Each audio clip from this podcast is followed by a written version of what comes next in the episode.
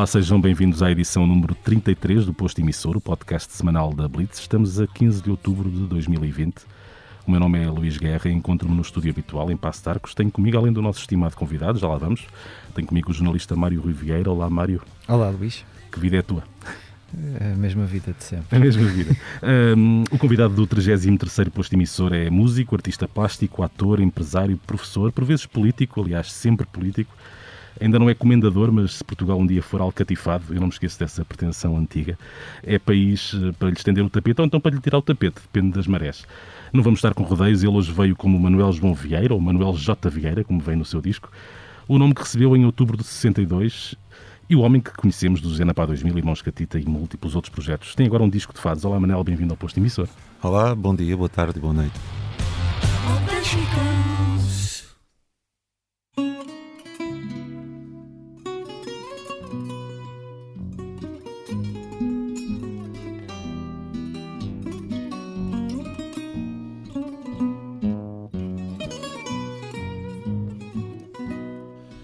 Já não e a luz que tinha. Anatomia do Fado é um disco duplo com, mas não exclusivamente, fados humorísticos, um género habitualmente, diria eu, desvalorizado e remetido a uma certa obscuridade, mas que existiu. Este interesse da tua parte não é novo? Um, não, não é novo. Eu, quando estava com os irmãos Catita uh, no Cinearte, aqui há 20 anos ou coisa uhum. assim, nós fazia parte do nosso repertório, além de canções portuguesas, portanto, covers de canções portuguesas dos anos 30, 50 e 60, um certo número de fados, uns 4 ou 5 que íamos tocando de vez em quando. Era um momento em que os músicos podiam ir beber uma cerveja e eu ficava só com o guitarrista a cantar. Uh, e aquilo, os andamentos, era conforme nos apetecia. Aquilo às vezes não eram, não eram propriamente andamentos de fato. Mas de qualquer maneira, uh, vem dessa altura. Uh, o meu interesse por, por esse tipo de canção. Pronto. E que agora, que agora levaste ao extremo fazendo um disco duplo, não é? Aquela... Sim, quer dizer, eu tive, um, eu tive um, um grupo de música popular tradicional portuguesa, mas na altura, uh, isto era depois do 25 de Abril, pouco tempo depois do 25 de Abril, éramos uns putos, uh, a, no, a, música popular portuguesa que nós abordávamos tinha mais a ver com aquela música que não é precisamente o fado, porque o fado ainda nos estava um bocado na cabeça uhum. do pré-25 de Abril e, e o que acontece é que aquele tipo de fado uh, era associado a coisas um bocado chatas para nós, era chato. E, quando falas aquele tipo de fado, falas aquele tipo de fado que, que confrontaste tipo no pós. Que, com o qual eu vivi quando era pequeno na televisão, que via umas senhoras na televisão Uh, por exemplo, eu gostava da Tonisha porque era gira, mas um, as outras senhoras da televisão aquilo, achava piada a Hermínia Silva. As outras senhoras achavam aquilo tudo muito trágico. Para uma criança não é interessante, não, pronto, não. basicamente. Uhum.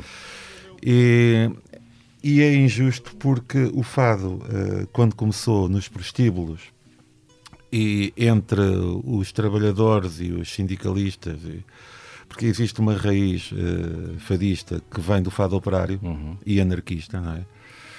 Uh, o fado, inclusivamente, foi uh, alvo de uma possível proibição no tempo de Salazar. Uhum.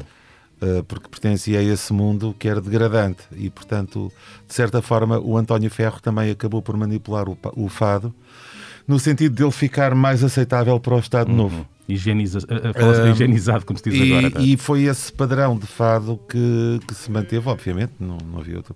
Mesmo assim, houve muitos tipos que tentaram furar isso. O caso do Frutuoso França uhum. é um deles. E, e, e, são esses, uh, são esses nomes que tu agora vais, alguns deles, resgatar, não é? E, e, o, e o fado humorístico, para mais, uh, e punha uma certa ironia no meio de toda aquela tragédia, uhum. não é? Punha uma certa uh, ironia, algum surrealismo, uh, uma coisa um bocado na linha da, da tradição galaico-portuguesa de carne e mal dizer, não é? Sim, sim, sim. E, e portanto, uh, acabava por, por, um, por dar uma respiraçãozinha ali, e eu acho que, opa... Um, há aquele, há aquele rapaz do, do Rochinol Faducho, uhum. não é? Que brinca com o fado e faz um personagem que, que brinca com o fado. Uh, e ah, nós também brincávamos com o rock, com o Zé Napá 2000. Na realidade, as nossas letras são letras que brincam com, com o tipo de letra estereotipado que, que existe no rock. Portanto, no caso do fado, não foi preciso fazer isso porque elas já existiam desde os anos 50. Por acaso fizemos alguma, como o Fado de Boi, o Ser Milionário, com letras do Fernando Brito. Mas eh, quase que não é necessário porque o repertório do Furtuoso, do, do Joaquim Cordeiro, Joaquim Cordeiro. do Neca Rafael, coisas do Vítor Gonçalves, eh, pá, são fabulosos. Não, não é preciso fazer mais nada. Como é que, como é que essas, hum, num mundo pré-internet, como é que essas coisas te chegaram às mãos? Através dos, dos vinis que foste encontrando em... Quando, quando fiz os Irmãos Catita, o nosso objetivo era estarmos muito focados eh, em canções antigas eh, portuguesas. Portanto, eu fui à Feira da Ladra procurar singles. Uhum. E de vez em quando tinha sorte e havia um que era interessante para, para o nosso projeto, outros, outros eram chatos, portanto, outros eram, epá, tens que ouvir isto, isto, isto é, há coisas que são engraçadíssimas porque foram feitas há tanto tempo que as letras parecem quase surrealistas hoje em dia, não é? E, e nesse sentido havia algumas letras, há uma letra que é mimosa, é uma letra lindíssima, é uma história, um conto, um conto de fadas que é a Anabela e os Lobos, Sim. Pá, que parece hoje em dia é tão desfasada da, da nossa cultura que parece uma piada e não é uma piada, era uma coisa que na altura era verdadeira e profunda. Uhum. Que é a história da Anabela e dos Lobos, por exemplo, que o- ela vai à fonte a buscar água e quando volta tem os lobos a, a taparem-lhe a A passagem. passagem. Uhum. E ela passa a medo, mas a canção diz: Mas os lobos deixaram-na passar tranquilamente, nenhum instinto feroz se revelou. Quem sabe se até mesmo murmuraram que linda rapariga que passou. Ao passo que se fossem três homens, Uhum. se ela passava, bem, não era bem assim. E essas coisas assim, pá, na realidade continuam atuais, de certa forma. Sim, sim, sim, sim. De outra forma. Hum, este é o teu segundo disco, salvo erro, assinado como Manuel J. Vieira, pelo menos é isto que surge no disco. É de Juvenal, sim. Depois de um ser editado, aliás, com a revista Blitz, que acoplava vários projetos teus. Entraste num programa simplex, congregando nesta identidade tudo o que não é trabalho convivial ou coletivo?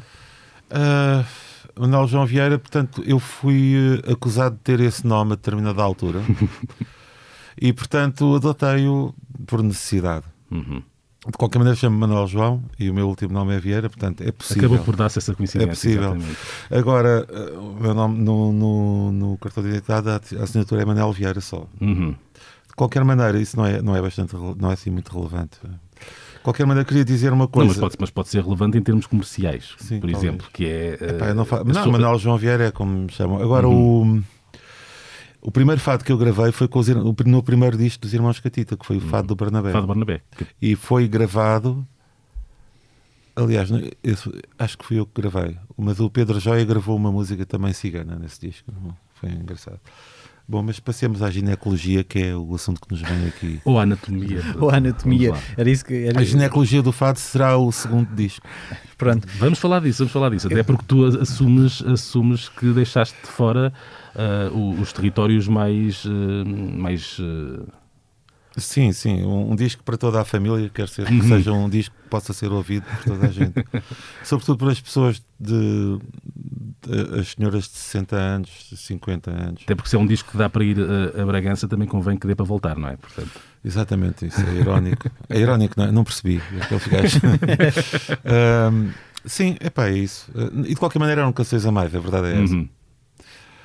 E portanto eh, poderia fazer um, um núcleo dessas canções, poderia haver um disco só dessas canções mais pornográficas para o- os, os especialistas. Até porque neste, desculpa, até porque neste disco, além das humorísticas, também tens assim uma camada também mais sentimental, mais romântica. A coisa não fica só do lado do. Ou também é um romântico cómico. Não, eh, sim e não. Portanto, há o romântico cómico, que é o caso da Anabela e os Lobos, que são, são canções antigas. Eu tenho algumas canções que são mesmo românticas, porque eu, eh, quando me foi feita esta proposta de fazer este disco, eu estava já com umas 20 e tal canções feitas para fazer um disco mesmo sentimental. Uma coisa. eh, e, e então peguei em algumas dessas canções que eram fados e integrei-os neste disco, porque eu pensei, bem, nunca mais faço um disco sentimental na vida. Aproveitaste. Amanhã podem-me dar um tiro nos cornos e, e, portanto, o melhor é despachar já estas canções. Mas disse, dissecando esta, esta anatomia do fado, se nós disséssemos que, que, que o coração do fado é a saudade, o que é que seria o cérebro do fado? Eu acho que o coração uh, do fado é a saudade e o cérebro é a dor de corno. um, mas, é assim, nós estamos aqui a, a, confundir, e lá está mais uma vez, por causa dos condicionalismos, estamos a confundir os temas uh, com as canções. Uh, porque a canção dá para tudo. Uhum. Uhum. A canção dá para tudo. É um recipiente.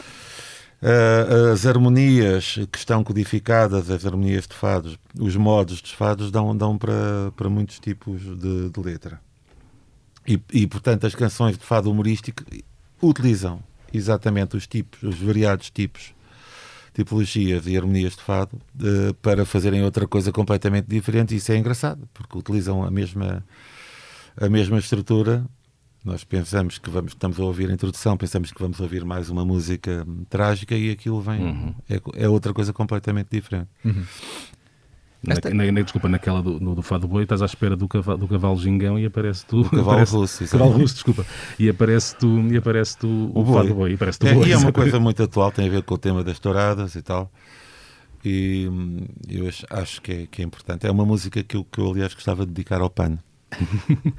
Qual é que é a tua ligação com as touradas? Uh, opa, touradas. Lembro-me de ir quando era pequenina uma tourada. Uh, era ruidoso. Havia turistas americanos, mas foi antes do 25 de Abril. Mais tarde fui a uma tourada na Messejana. A Messejana é, um, é uma aldeia no Alentejo, um conselho, conselho de Algestrel. E estavam 40 graus à sombra. Ui. O asfalto derretia. Quando entrámos na arena, Pá, o calor era insuportável. Era a alternativa de 20 anos de Ricardo Chibanga, hum. o, o famoso toureiro, toureiro, que antigamente se lhe dizia que era de cor. Não era azul, não era encarnado, não era, era amarelo. De cor. Epá, e era um, um, dia importantíssimo na vida do, do personagem.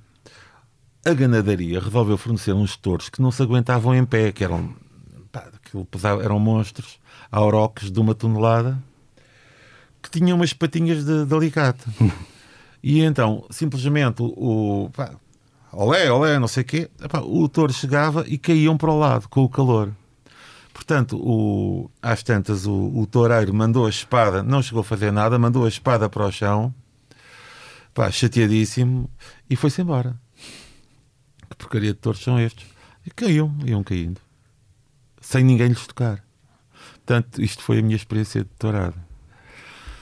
É, pronto. Outros tiveram outras experiências. Agora, o que é que eu acho acerca da tourada? Acho que é necessário, acho que seria sensível da parte das pessoas acabar com a produção intensiva de gado em condições degradantes. Uhum. É isso que eu acho.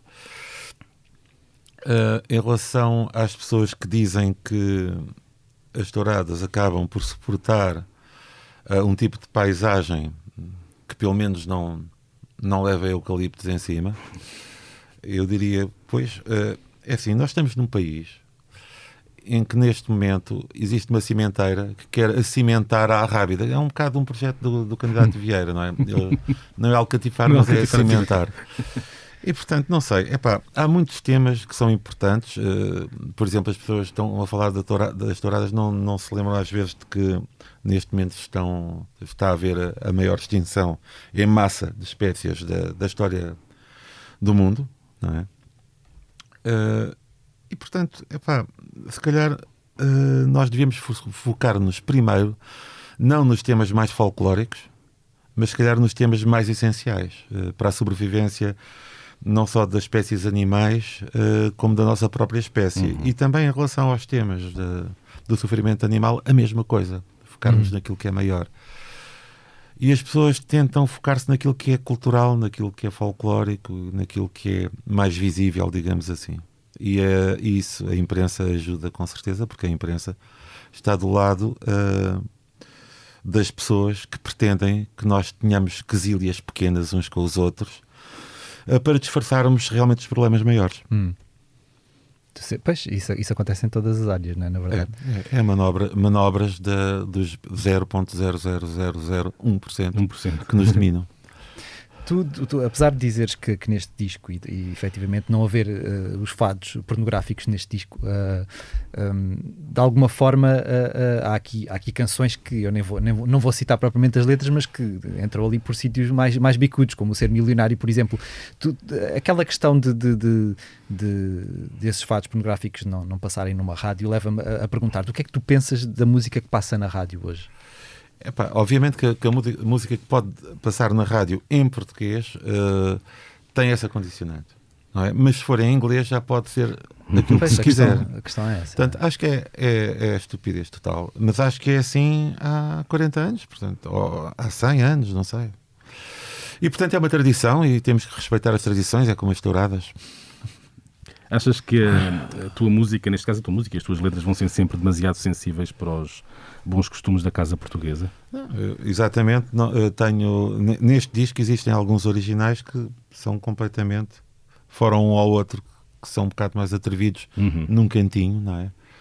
Não, acho que são, são perfeitamente para toda a família. E, e neste disco tenho, tenho para aí quatro canções sentimentais, que é o caso do Fado 14, do Fado 22, do Fado Tejo, uh, da Travessa da Espera e do Nunca Digas Não, aliás, uhum. também.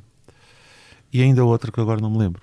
Falando aí, estavas a falar dessa Travessa da Espera, uh, o que é que tu sentes que, por exemplo, as pessoas que estão à espera de uma determinada coisa do, do Manuel João Vieira e, e, e, neste disco tu acabas por fazer um pouco um, um, desvio. Como é que tu vês a forma como as pessoas olham para ti e achas que elas, por exemplo, vão pensar que estes temas sendo um pouco mais sérios, vá lá, alguns deles, uh, tu estás a ficar mais suave? Não, eu acho que isto é uma grande desilusão para os meus fãs. não, tenho, não tenho dúvida disso, uh, dúvidas disso. Mas uma pessoa às vezes apetece-lhe fazer outras coisas. É? E, e lamento se desapontar essas pessoas, mas voltarei a ter mais um disco de Zena para 2000, portanto, depois disto, e voltarei a ter outras canções uh, mais, uh, enfim, digamos, infernais. Uh, de qualquer maneira, apeteceu-me fazer isto, genuinamente. Uh, agora, não sei se foi bem feito. Uh, tive alguns problemas técnicos. E houve problemas de voz também, não é? Porque a dada altura tu dizes que, que tiveste um ataque de afonia, anginas, tosse e rouquidão durante as gravações. Isto não teve nada a ver com o vírus que, que anda a lidar com a nossa vida, que anda a manobrar acho, a nossa vida nos últimos eu, anos. Eu não faço a menor ideia. Se calhar tive Covid um ano e meio antes, antes de aparecer o Covid. Bem, eles dizem que na verdade já no ano passado em Espanha, em 2019, já se, o vírus já andava à solta em Madrid, pelo que eu li, portanto. Andava à solta, lá na volta. Andava à solta a beber copos com toda a gente. Agora, epá, não sei, porque isto, a voz 90% é psicológico, portanto eu não sei se não tive este problema porque ia gravar um disco de fados que de repente que era uma coisa que eu me divertia a tocar em, em sítios pequenos com com o Vital e com a João Chitas e de repente era a série. e de repente estou num estúdio e, e, tenho que e tenho que assumir que vou fazer uma coisa que vai ficar gravada e portanto isso deu um bocado para o torto é verdade. E não não sentiste intimidade pelo sinto-me pouco à vontade a cantar em estúdio mas então fado é uma coisa que estar aqui estar a olhar para para os vidros e e para, para as coberturas de cortiça e essas coisas todas põe-me assim um bocado. Enfim, uh, tive que beber um bocado para ultrapassar. Eu de vez em quando trazia uns retratos assim de, de, de, trazia um baralho de cartas eh, pornográficas para, para tentar para te inspirar. Sim. Tu uh, entras numa nova novela na, na televisão, uh, chama-se Amar Demais, e a tua personagem chama-se Midas. Uh, tu estás lá a transformar coisas em ouro. Quem é esta personagem? Não é aquele tipo que dá o nome às oficinas automóveis e aos apetrechos para automóveis. Uh, sim, epá, eu tive a honra de ser convidado para, para uma telenovela que foi uma coisa na qual eu nunca participei antes. Quer dizer, fiz alguns filmes, fiz uma série uma série para, para a RTP, umas coisas assim. Uh, mas uh, o que eu acho engraçado na telenovela, uh, nas telenovelas, é que elas vêm das novelas e vêm daquelas coisas que eram publicadas em fascículo no, no, nos jornais uhum. e são a transposição disso para tempos atuais. Uh, obviamente existem outras condicionantes em termos de público uh, e, e, é uma coisa que é feita para responder diretamente ao público. Uhum. Uh, e então a expectativa daquilo que é o público uh, uh, condiciona muito aquilo que, que é escrita para uma telenovela. Uhum. E, só que às tantas, uh, isso também condiciona o próprio público, portanto é uma pescadinha de rabo na boca. Uhum. Uh, e o que eu acho interessante é, é, a forma como alguns tipos de cultura, em todas as áreas, foram substituindo ao pouco a, a, aquilo que era a cultura popular há 50 anos, porque eu, eu tenho 50 e tal e ainda me lembro uh, da, da aldeia do meu pai, não haver eletricidade, não haver televisão, a cultura, a cultura que havia era um acordeão e um bombo, uma gaita, uma gaita de beiços, uhum. umas senhoras que cantavam ladainhas intermináveis e que contavam histórias de, de pôr os cabelos em pé e, e, e, pronto. E depois havia a vida social da aldeia, das mulheres que falavam umas com as outras, e aquele fez aquilo e aquele parece que não sei o quê e tal. Então, de maneira que o que me parece é que tudo isso desapareceu com, com o fim da economia rural e deu lugar a, a uma cultura televisiva e, e, neste momento essa cultura está a tentar preencher esse vazio uhum. ou substituir pronto, esse vazio e, e portanto eu acho que quanto, quanto eu, eu tá, acho que as telenovelas têm responsabilidade algo, podem ter alguma responsabilidade cultural se quiserem uhum. e podem elevar um bocado os seus parâmetros. Uh, e... e tu achas que isso tem, tem acontecido ao longo do tempo? Quer dizer, nós já, já convivemos com novelas ou telenovelas portuguesas há. 40, uh, portuguesas há 30 e Pronto, eu, é? eu comecei a ver telenovelas quando era puto, via Gabriela uhum. E depois deixei de ver a partir daí porque. Pá, porque há tanta coisa para ver, não é? de vez em quando a minha mãe uh, acho que via o uma coisa que tinha o sinhozinho malta. Rock Santeiro. Gostava muito daquilo, sim. Eu de vez em quando via isso também. Mas uh, pronto, preferia ver filmes. Tenho aquela mania do cinema. Hum. Tu encaras a, a, rotina da gravação da novela, porque é uma coisa que te obriga a, a estar, a estar presente, não é? Eu acho muito interessante tentar memorizar textos. Sim. Acho que é interessante depois também tu tentares aqui e ali adaptar os textos à tua maneira de falar natural. Uhum. depois, aquilo tem para mim uma coisa, é um bocado como um teste de matemática. Tu estudas para o teste de matemática, fazes o teste de matemática e quando sais do teste de matemática já não te lembras puto das equações de terceiro grau que, que tinhas empinado. Mas isso até é bom, não ficou, e, não ficou Sim, ali... ficas com essa memória a curtíssimo prazo, que, é, que, que é o que é utilizado um dia ou dois antes é questão de, de, decorar os textos. Depois de tentar fazer um personagem é outra coisa, mas isso é, é a mesma coisa do que em cinema ou noutra coisa qualquer. E foi o personagem que te puxou para, para aceitar este convite? Não, o que me puxou para aceitar este convite é por ser uma coisa completamente nova, eh, uma experiência completamente nova. Portanto, por um lado, curiosidade, e por outro lado, eh, a verdade é que eu fiquei sem fontes financeiras é provenientes das atuações ao vivo, como vocês sabem. E, neste momento, uh, as reuniões não podem ser superiores a 5 pessoas. Quer dizer, eu acho que nas salas de espetáculo que, pode, que têm licença para isso, as pessoas podem estar a uma distância Sim. Uhum. grande, não é? Dos restaurantes não sei como é que é, também é 5 pessoas, cinco pessoas, o máximo sim. de uma mesa, não é? Sim. E, e, pronto, estamos nessa situação e isso não é muito prepúcio uh, que um músico esteja ali a ejacular canções. Portanto, também o, o, o, alívio de quem sabe que ao fim do mês será devidamente recompensado pelos seus talentos de ator também é algo que vem em boa hora, não é? Sim, e também, e também queria tentar, queria tentar, eu nunca fui um grande ator, não, não, nunca foi uma coisa na qual eu pensasse em primeiro plano, e, e de vez em quando, de vez em quando é, é giro tentar pôr-me-nos na, na pele de, de um personagem qualquer. Uhum. Que é uma coisa, aliás, que eu tentei com na música é tentar ter heterónimos e na realidade em palco é sempre um personagem diferente, no meu caso com auxílio da, do whisky ou do vinho ou de, outra, de outro tipo de produto nacional. O, no, whisky nacional, enfim. Há uns anos, já há uns anos, já não são tão poucos quanto isso, o Mundo Catita foi uh, um marco. Uh, para muita gente, talvez também para ti, não é? A honra seja feita ao Felipe Melo. Felipe Melo Uh, na, nós tirámos alguns temas do, do mundo catita da vida real e há alguns que tinham acontecido ao Felipe uh, outros, e outros que tinham acontecido a mim. Portanto, há algumas cenas ali que foram baseadas em cenas reais, Uhum. mesmo as, as mais estranhas. Isso foi, foi divertido. Tivemos uma reunião em que nos encontramos na Costa de Santo André e tivemos só a escrever Uhum. as situações. Aquilo, Mas- depois, aquilo depois deu aso a, a uns, a uns espetáculos também no São Luís, se não me engano, eh, em dias seguidos. Estive nos dois, gostei, gostei imenso e na altura fiquei com muita pena daquilo não ter sido gravado. Epá, nós fizemos. eh, fizemos esses três eh, espetáculos, eram espetáculos enormes. Foram três? Ah, ok, então eu tive, tive duas horas, eram Uhum. três. Eh, aquilo foi gravado em pistas separadas eh, pelo Helder Nelson e foi filmado pelo Bruno de Almeida. Eu depois peguei nesses ficheiros do Helder Nelson que estavam em CD, fui para os estudos da, da Espacial para tentar fazer uma mistura com o Américo. Eh, desapareceram. Sim. Os CDs originais desapareceram pura e simplesmente do estúdio. Ah, e eu agora estou com o Bruno a tentar ver onde é que estão os masters para tentarmos ter o, o- aquilo em vídeo. Uhum. Porque aquilo era uma, Aquilo deve estar em algum lado, pelo menos. eram os espetáculos que eram eh, uma espécie de epopeia de, de- de- em torno da tua, masters. da tua com- intervenção. Sim, com algumas, com, com algumas partes de, de teatro de rua. Sim. Uhum.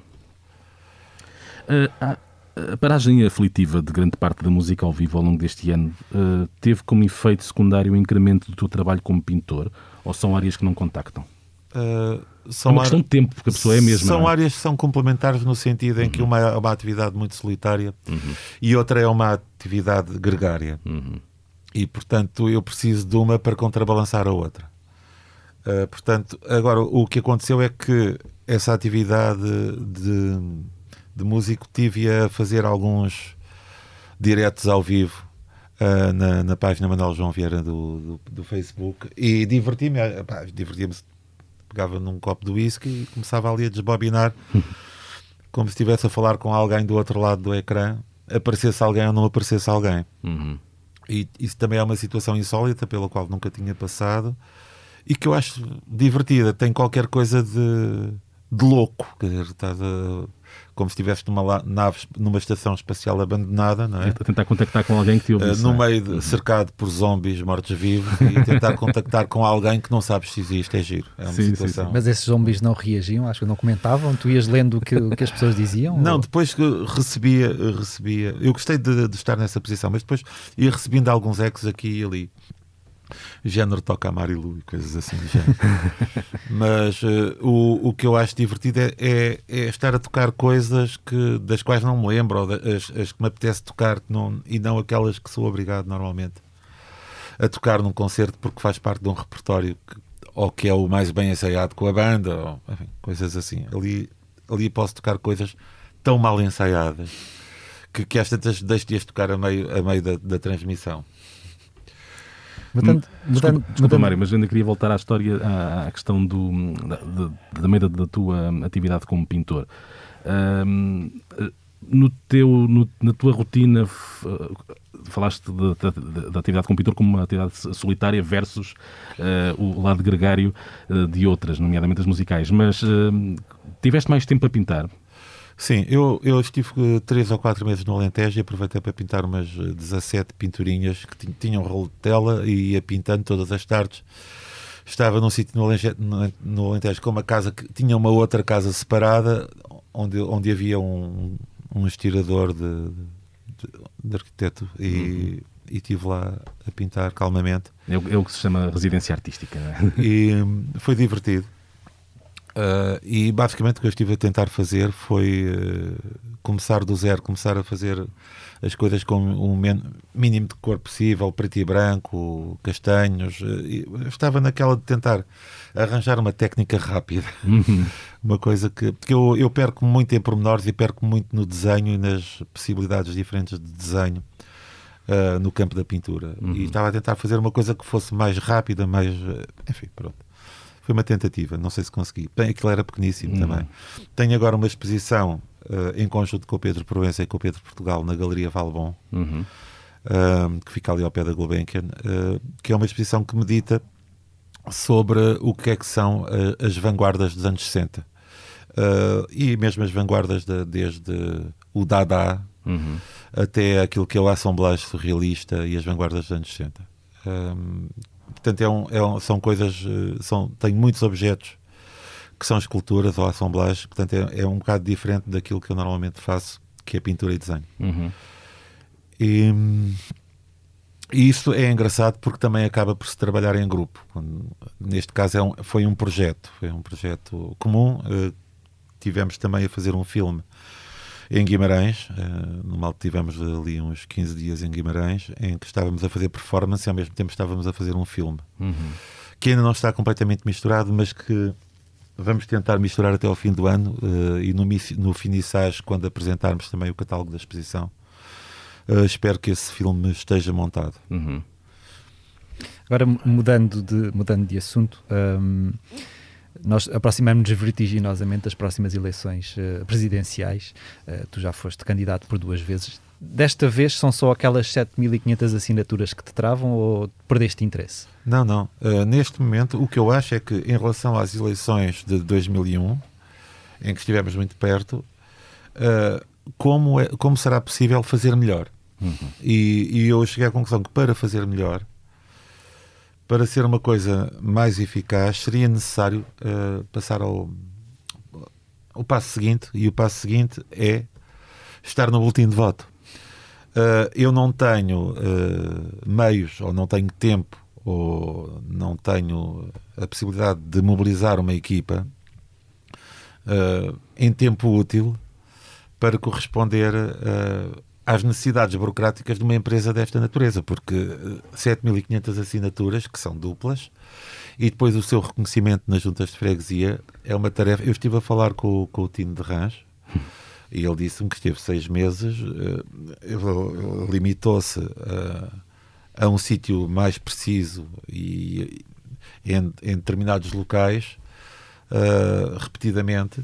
Uh, é, um, é um trabalho Quer dizer, que, que é um trabalho que, que, exige uma entrega e exige ter tempo para isso. E, e eu não tenho, portanto, se, se, houvesse, se existisse porventura um, um bando de malucos que, que resolvesse a, fazer, vaga, a chamada vaga de fundo. Fazer isso, a vaga de fundo, ou a vaca do fundo.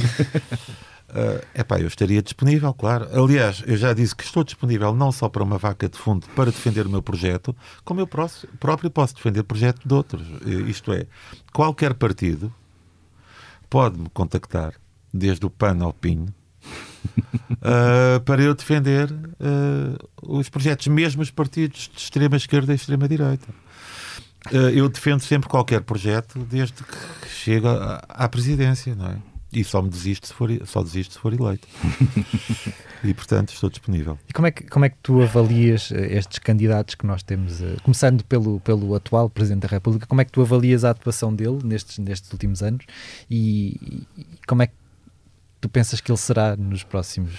Eu acho que ele é o candidato de bom senso, não é? Neste momento temos uh, o governo do bom senso e o candidato do bom senso, não é? E neste momento o PSD também está governado por um senhor com bom senso. Portanto, aqui há, há o campo do bom senso. É? O, senso. o que é que é o bom senso? O bom senso é, é realmente pactuar com o sistema económico uh, existente, que é um sistema económico uh, que nós sabemos que não pode continuar assim porque o crescimento uh, vai ter que acabar ou vai, vai ter que haver uma regressão, ou vai ter que haver uma paragem. No entanto, a lógica continua a ser a, eh, a lógica do fim do século XIX. O problema é que as pessoas estão a seguir uma lógica que só faz sentido se nós quisermos uh, o suicídio da humanidade. e, portanto, uh, o bom senso neste momento é perigoso. Claro que há aplicações do bom senso em coisas mais a curto prazo e, nesse caso, tudo bem. O que falta aqui é a compreensão de que a médio prazo estamos lixados se isto continua assim. Uhum. E eu acho que isso não há nenhum candidato realmente que incorpora essa ideia, nem mesmo no Bloco de Esquerda, nem mesmo no Partido Comunista Português. As pessoas não, não, estão, não estão a perceber o que é que se está a passar.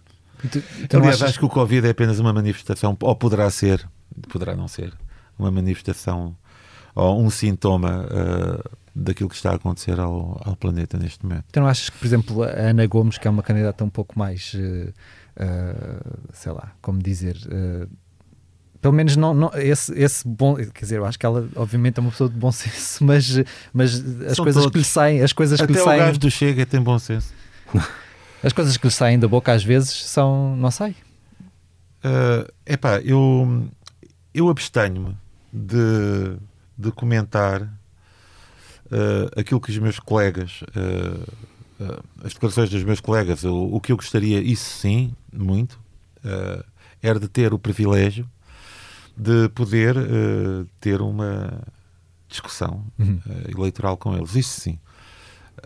Mas eu acho que a doutora Ana Gomes diz coisas muito naturais, tudo aquilo é muito normal. Eu acho que são todos muito normais, francamente. Acho que falta um bocado da normalidade, acho que falta um bocado de absurdo. Uh, acho que a realidade não se domina uh, aceitando completamente a realidade e dando aqui um retoque e outro ali. Acho que não dá assim. Portanto, és partidário, de facto, de, de algo que noutros tempos chama- eh, podíamos denominar de revolução. Sim, é a única forma. Uhum. Tem que haver uma revolução e essa revolução uh, tem que ser transversal. Uh, essa revolução tem que passar por uma redução do ritmo produtivo. Essa revolução tem que passar por uma redução uh, da população mundial que não seja devido a Covid e coisas assim. Tem que ser uma, um bocado como fizeram na China, mas, mas em, em, em bem educado, em, em português suave. E, e, portanto isso tem que começar as coisas têm que começar realmente a reduzir. Eu não sei eu acho que as pessoas que têm a ilusão de que a economia verde vai dar alguma coisa são pessoas que não estão a ver o lado da economia verde que dá para a porcaria não é? Basicamente nós temos que, que mudar um bocado de ritmo. Temos que começar a consumir coisas mais duradouras. Temos que pensar que existem uh, outras coisas na vida além do consumo desenfreado. É triste dizer isto, mas é verdade. E eu acho que é aqui que a cultura é importante. Uhum. É aqui, uh, acho que é na cultura que as pessoas se podem reencontrar uh, com outro tipo de ritmo comercial, digamos assim, Tu- trabalho. Tu no, no álbum tens o, o Ser Fascista, que é no fundo uma espécie de também de, de anatomia do fascismo, a raça que causa vómitos, que veio de combadão por um ditador aldrabão com nariz papagaio, isto é a parte da, da letra. No teu entender, há um fascismo próprio do século XXI, apetrechado com outros recursos, ou os alicerces são os mesmos? Eu acho que nenhum fascismo foi igual. Uh, Mussolini não era igual ao Hitler, uh, o Franco não era igual ao Salazar. é? Uh, o Pinochet também era diferente. Mas os fascismos têm coisas em comum, não é?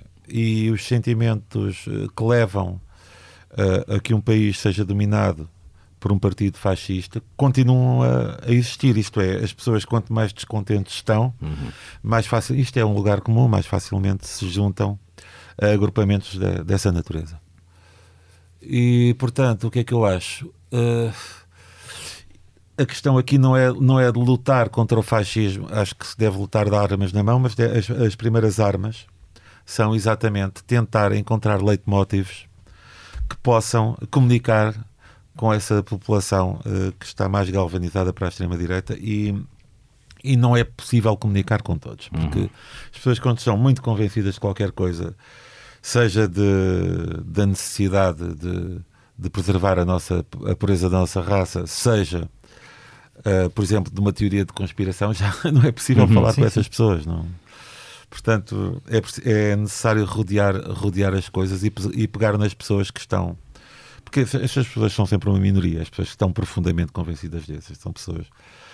Portanto, hum, eu acho que o que podemos fazer é, é tentar convencer as outras pessoas, pronto, e que são a maioria. Uhum.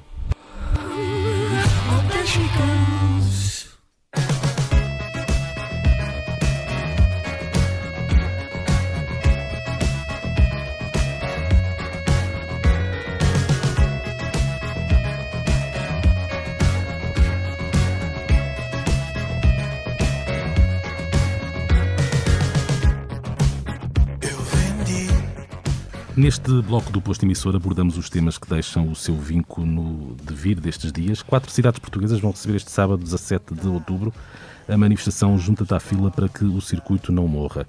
Esta manifestação está integrada no movimento Ao Vivo ou Morto, da nova associação Circuito, que tem uh, como intuito lutar pela sobrevivência das salas e clubes nacionais uh, que tiveram programação uh, afetada pelas medidas de segurança implementadas em, no contexto da pandemia. O Lux Frágil em Lisboa, Maus Hábitos no Porto, o Carmo 81 em Viseu e a Sociedade Harmonia Éborense em Évora vão receber a manifestação a partir das 15. Manel, estás desde o início à frente do Titanic sur Mer, em Lisboa, uma sala... Sim, eu vou estar, eu vou estar amanhã às 3. Amanhã não, sábado. Às, é sexta ou sábado? É sábado, sábado, dia sábado às 3 no Lux, sim. com o pessoal exatamente uh, a apoiar este movimento, porque uh, eu também sou programador de uma casa de espetáculos que neste momento está, está fechada. Uhum. E sou músico e, portanto, conheço mais ou menos os problemas que estão subjacentes a, esta conjuntura, digamos uhum. assim. Em termos práticos, e porque muitas vezes quem não está por dentro da indústria não percebe bem o alcance da, da razia, quais são os danos com que te confrontas, por exemplo, numa sala como o Titanic sur Mer? Epá, uma sala como o Titanic neste momento está parada. Uhum. Uh, tem, as, as, salas têm os problemas das rendas, as salas têm os problemas uh, do layoff, não é? Uh, depende um bocado de quantos empregados têm ou não têm, uhum. uh, mas é, é impossível sobreviver, porque até às 8 da noite é, é um horário que não, não faz sentido uhum. para ter espetáculos ao vivo. Não faz muito sentido, porque a maior parte coincide com o horário das pessoas. As cadeiras depois podem sair de trabalhar às 7 e depois apanham ali 15 minutos de espetáculo até às 8. mas eu, no meu caso. Uh, e talvez e mesmo pela natureza do espaço vou converter eh, aquilo num restaurante. Há um palcozinho, uhum. mas uh, eu vou ter que tentar fazer ali restauração, arranjar licença, fazer obras, essas coisas. De qualquer maneira, é uma razia, de facto, e é uma razia para as casas, é uma razia para os músicos e é uma razia para os trabalhadores da indústria de espetáculos, para os técnicos, uhum. né, para toda a gente. Portanto, acho que é necessário chamar a atenção para, para essa gente toda, que ainda é uma mata de gente. Uh, isto sem falar das pessoas dos festivais de, de verão, falar uhum. de todas essas estruturas. Estamos aqui a falar das casas uhum. de espetáculos, de música ao vivo. Nesse, nesse contexto, o que, é que, o que é que é mais urgente fazer e o que é que achas que o governo não está a fazer que deveria ser feito já? Uh, epá, eu, eu neste momento uh, acho, que é, acho que é importante haver um apoio uh, financeira às casas de espetáculos ao vivo, haver uma compreensão e um apoio para a adaptação dessas casas à realidade do Covid, aquelas em que é possível fazer isso. E, e, e, eu acho que não estou a ver outras medidas que é, é evidente que se podem depois uh, procurar espaços alternativos ao ar livre, pode-se pode fazer alguma coisa dessa em, em conjunto uh, com as autarquias. É? Acho que é possível tentar uh, arranjar essas soluções. Portanto, isto também passa por nós termos reuniões e por haver uma abertura para nós tentarmos arranjar, arranjar outros meios de, de continuar a trabalhar. E esse diálogo não está a acontecer? Eu acho que esse diálogo está, está a acontecer, vai, vai acontecendo devagar, mas eu acho que é importante uh, esta marcha uh, porque há, muito, há, há tudo ainda por fazer. Não é? Agora, nós estamos perante uma, uma praga que, da qual não, não sabemos como é que vai acabar. Não, é? hum. não sabemos exatamente, não sabemos tudo sobre este problema. Não é? Agora, sabemos que existem medidas, uh, vamos tentar ter um apoio para poder tomar medidas para trabalhar, apesar disso. Eu acho que isso é que é importante. E, opa, uh, eu acho que a cultura, historicamente, em Portugal, é, tem algumas migalhas e acho que isto é uma parte da cultura que também é importante.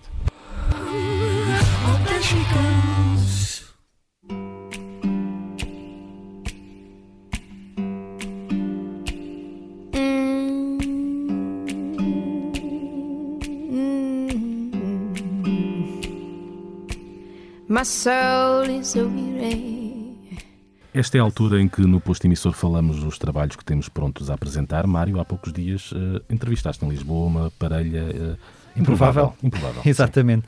Estive eh, esta semana à conversa com Melody Gardot e António Zambujo no Hotel de Lisboa. E porquê?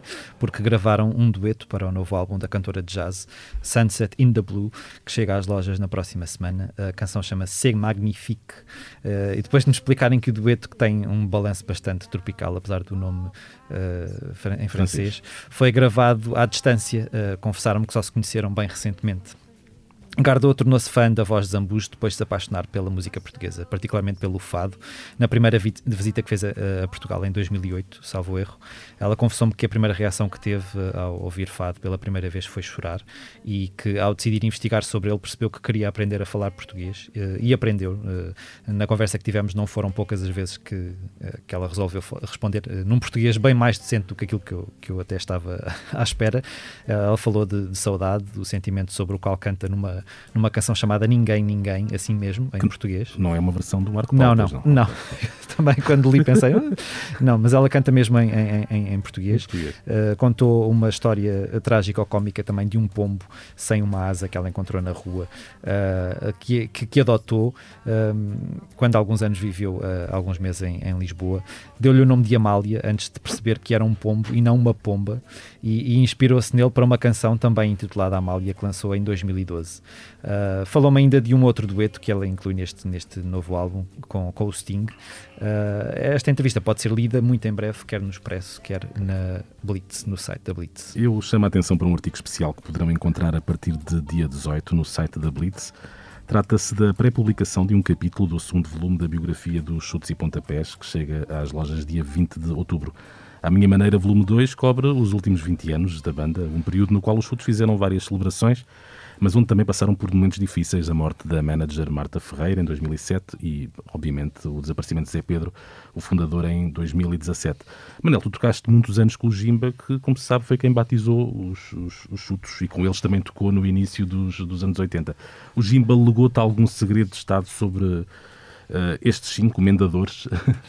Epá, eh, na altura em que funcionava o Johnny Guitar, eh, pá, tivemos, tivemos muitas, muitas vezes juntos eh, pá, com o Zé Pedro, com o Tim e com, com o resto do pessoal. eh, Epá, e, portanto, mas já foi numa altura em que eles já eram famosos, portanto, eh, não tive esse, esse privilégio de, de ver o, o nascer propriamente dito da, da carreira, embora tenha acompanhado porque nós provavelmente somos um ligeiramente um, dois aninhos mais velhos, Ana para 2000, Uhum. e, e portanto acompanhámos essas bandas todas eh, na altura, desde os UHF até outras eh, anteriores. E os chutes são sem dúvida um, um fenómeno incomparável de popularidade dentro da, da área do pop rock português. Eh, não se pode dizer a mesma coisa de Ana para 2000, Ha, ha, ha. mas eh, são um fenómeno de nicho e eu, eu pessoalmente gosto de nichos.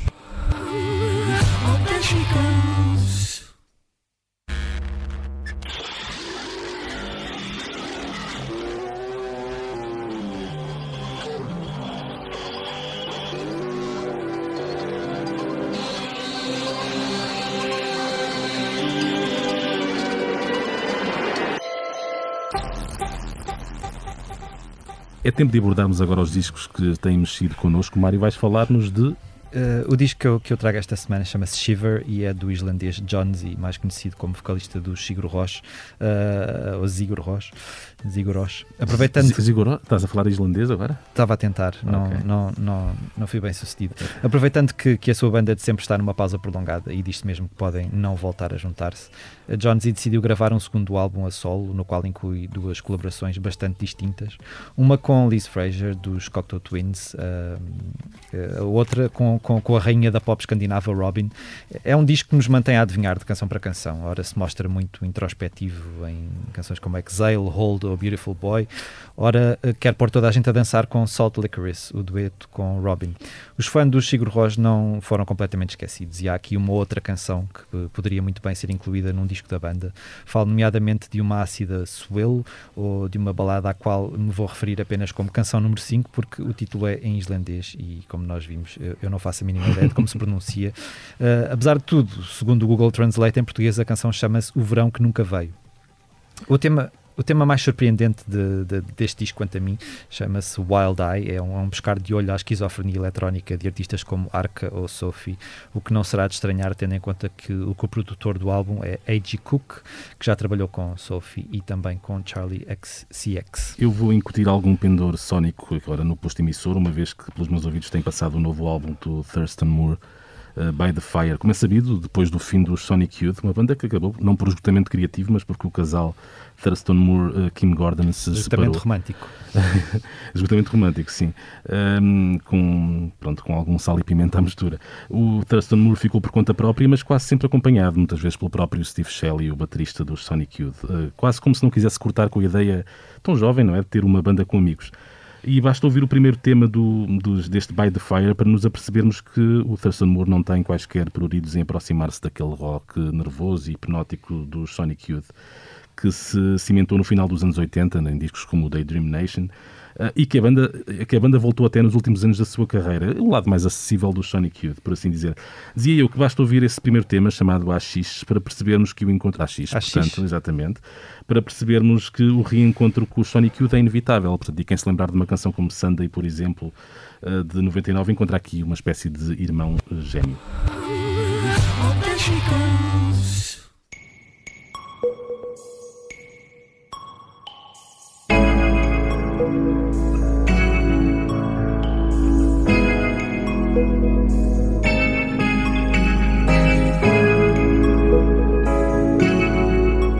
Falamos agora dos concertos que aí vêm e o Mário, segundo posso observar, daqui tem a agenda na mão. É verdade. Eh, Esta sexta-feira, 16 de outubro, o nosso convidado Manuel João Vieira apresenta o novo álbum Anatomia do Fado no Museu do Fado, em Lisboa, certo? Como é que vai ser? É verdade. Uh, Ou como é que já foi, para o caso de nos ouvirem depois do, do concerto? epá, não é nada de especial. É, eu vou tocar com, com os músicos com os quais costumo tocar, que é o, o Vital Assunção na viola, o, o Arménio de Mel na guitarra e o Múcio de Sá no, no baixo acústico. E, e vamos tocar cerca de uma hora e tal. Não, não sei exatamente quanto. E falar não dá algum- para tocar o álbum inteiro. Não, não, não me parece. Até porque há pessoas que têm que ir para, para Bragança logo a seguir. Há pessoas que têm, têm que trabalhar no dia a seguir. Por causa é sábado a seguir. Uhum. Mas eh, epá, eu acho que vai ser um momento, exatamente estavas a falar, hipnótico, não, não acha- achichino, mas eh, vai ser um, um- um momento em que hum, eu, eu, eu tenho ainda três garrafões de um bagaço muito especial que é alucinogénio. E hum, vou levar um pouco desse bagaço para, porque até mesmo para o Covid é importante desinfetar a goela com aquilo, já está a 60%, que é o que é indicado para estes casos, e portanto vou. Mas eh, será que o museu tem licença de restaurante? Uh, eu acho que o bagaço é, faz parte de uma garrafa pessoal, não Ok. pode ser nunca incluída Ok. dentro. E isto é, é uma performance, portanto, faz parte de- do material, do material de trabalho, no fundo. Uhum. É como é como um bandolim, como uma viola, é material de trabalho, uma palheta, digamos Uma assim, palheta. cordas. E portanto, uh, não sei exatamente o que é que se passa uma vez tomando um só dedal da- daquele bagaço, mas hum, eu acho que é isso. uh, não posso prometer nada, não posso prometer que, que vai haver espetáculo sequer depois de tomar aquilo. Continuando com a agenda então, depois de vários adiamentos, os desconcertos, que juntam António Zambujo, César Mourão, Luísa Sobral e Miguel Araújo, voltam ao palco em quatro concertos no Coliseu do Porto, nos dias 16, 17, 18 e 19 de outubro. Camané e Mário Lajinha sobem ao palco do Teatro das Figuras em Faro no dia 16 e no Teatro Municipal Sá de Miranda, em Viana do Castelo, no dia 18. A 17 e 18 de, de outubro, o GNR atua no Teatro Municipal Joaquim Benite, em Almada, e a 17, os Clã levam o álbum Véspera ao Cineteatro Avenida, em Castelo Branco. Já no dia 19, Luís Severo apresenta-se no Teatro Maria Matos, em Lisboa. Muitos concertos. É Ah. pena, mas, ah, desculpa, ah, Manel, ias acrescentar? E acrescentar que o Fernando Rocha me convidou, convidou os Ana Pá 2000 para irem tocar ao Coliseu com os Cebola Mole e outros grupos eh, humorísticos. Vamos fazer lá o Halloween, o último dia de outubro, Ok. no Coliseu de Lisboa. E Espécie de Revenge of the 90s, mas enfim. é uma, é uma, coisa, é uma coisa assim. Eh, e eu já tenho algumas versões de canções do Carlos do, do Paião eh, especiais eh, para esse concerto.